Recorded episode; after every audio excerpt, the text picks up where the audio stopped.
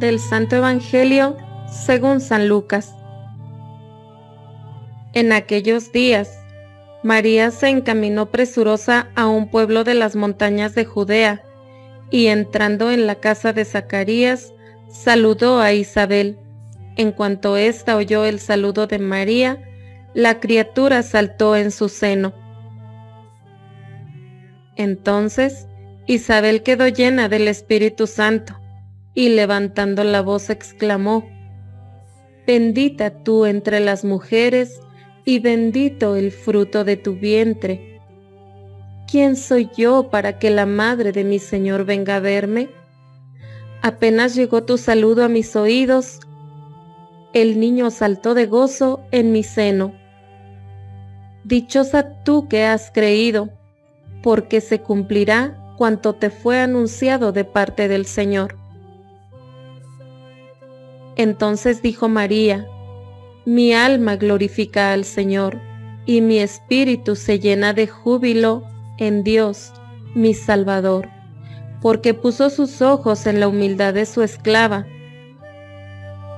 Desde ahora me llamarán dichosa todas las generaciones, porque ha hecho en mí grandes cosas el que todo lo puede. Santo es su nombre, y su misericordia llega de generación en generación a los que lo temen. Él hace sentir el poder de su brazo, dispersa a los de corazón altanero, destrona a los potentados y exalta a los humildes. A los hambrientos los colma de bienes y a los ricos los despide sin nada. Acordándose de su misericordia, vino en ayuda de Israel, su siervo, como lo había prometido a nuestros padres, a Abraham y a su descendencia, para siempre. María permaneció con Isabel unos tres meses y se volvió a su casa. Palabra del Señor.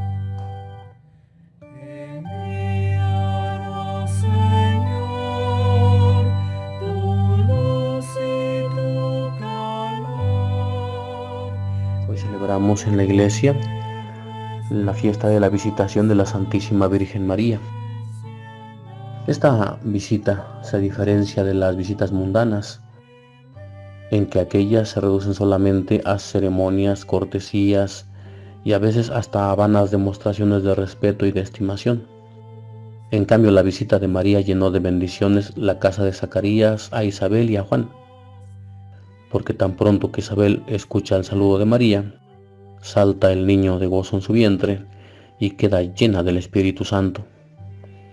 O sea que el niño Juan recibió una inmensa alegría al sentirse bendecido por la presencia y cercanía del Redentor, que venía en el vientre santísimo de María. Y su madre Isabel tuvo la dicha de sentirse llena del Espíritu Santo. Dos favores grandes reciben, la santa alegría y el Espíritu Santo. Por medio de la visita de María, llevó Jesús a aquel hogar muchos favores y gracias. Ya dijimos el Espíritu Santo a Isabel, la alegría a Juan, el don de profecía, etc. Son estos los primeros favores que conocemos que haya hecho el Hijo de Dios encarnado. En la Sagrada Escritura, los que reciben los mensajes de Dios se dedican a ayudar a los demás. María recibe el mensaje más importante que Dios ha enviado a la tierra, el de la encarnación del Redentor del mundo, y enseguida se fue a prestar servicios humildes a su prima Isabel. No fue como reina y señora, sino como sirvienta, cocinera, mandadera, niñera, cuidadora de la casa. En ella sí que se cumplirá aquel anuncio de Jesús, quien se humilla será enaltecido. María pues en la visitación se hace también servidora del prójimo, haciendo los quehaceres de la casa con el delantal puesto, en la cocina con la escoba, porque al igual que su Hijo no vino a ser servida, sino a servir, porque esa es la actitud de Jesús y de sus mejores discípulos. ¿Quién estará en este tiempo necesitado de que le prestemos algún servicio humilde como los que prestó María a Isabel?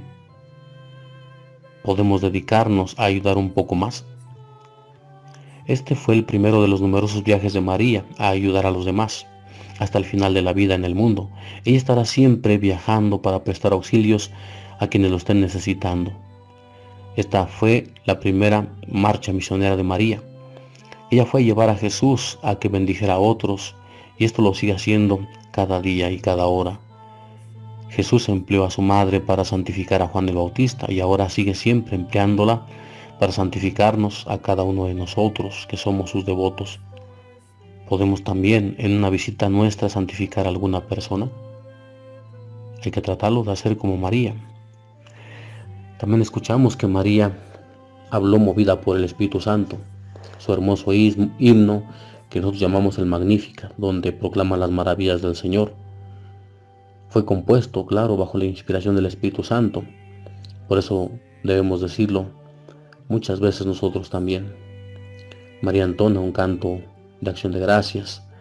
¿Quién lo compuso?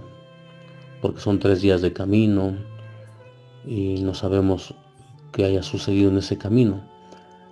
Bueno, ella ha recibido el Espíritu Santo, lleva en su seno al Hijo de Dios. Además tiene inteligencia, ha escuchado y aprendido en la sinagoga muchas cosas. Así que su hermoso cántico brota espontáneo y resulta un himno maravilloso un himno que nos hace a nosotros ver la santidad de María. Por último, Isabel dice a María tres bienaventuranzas. Bendita tú entre las mujeres. María ha sido la mujer más bendecida por Dios. Algunos tienen miedo de alabar y bendecir a aquella a quien Dios bendijo tan inmensamente. Pero si Dios la bendijo, ¿por qué no bendecirla y felicitarla a nosotros? ¿O es que no sabemos más que Dios? La segunda, bendito el fruto de tu vientre. De tal palo, tal estía, decimos en el dicho popular, si Jesús es tan maravillosamente santo, ¿cómo será su santa madre? Claro que también santa. Y la tercera, bendita tú que has creído. Ella es madre de nuestra fe. Enséñanos María a crecer cada vez más y más. Que Dios te bendiga y que haga de ti ese fiel discípulo al igual que lo fue María. Feliz día.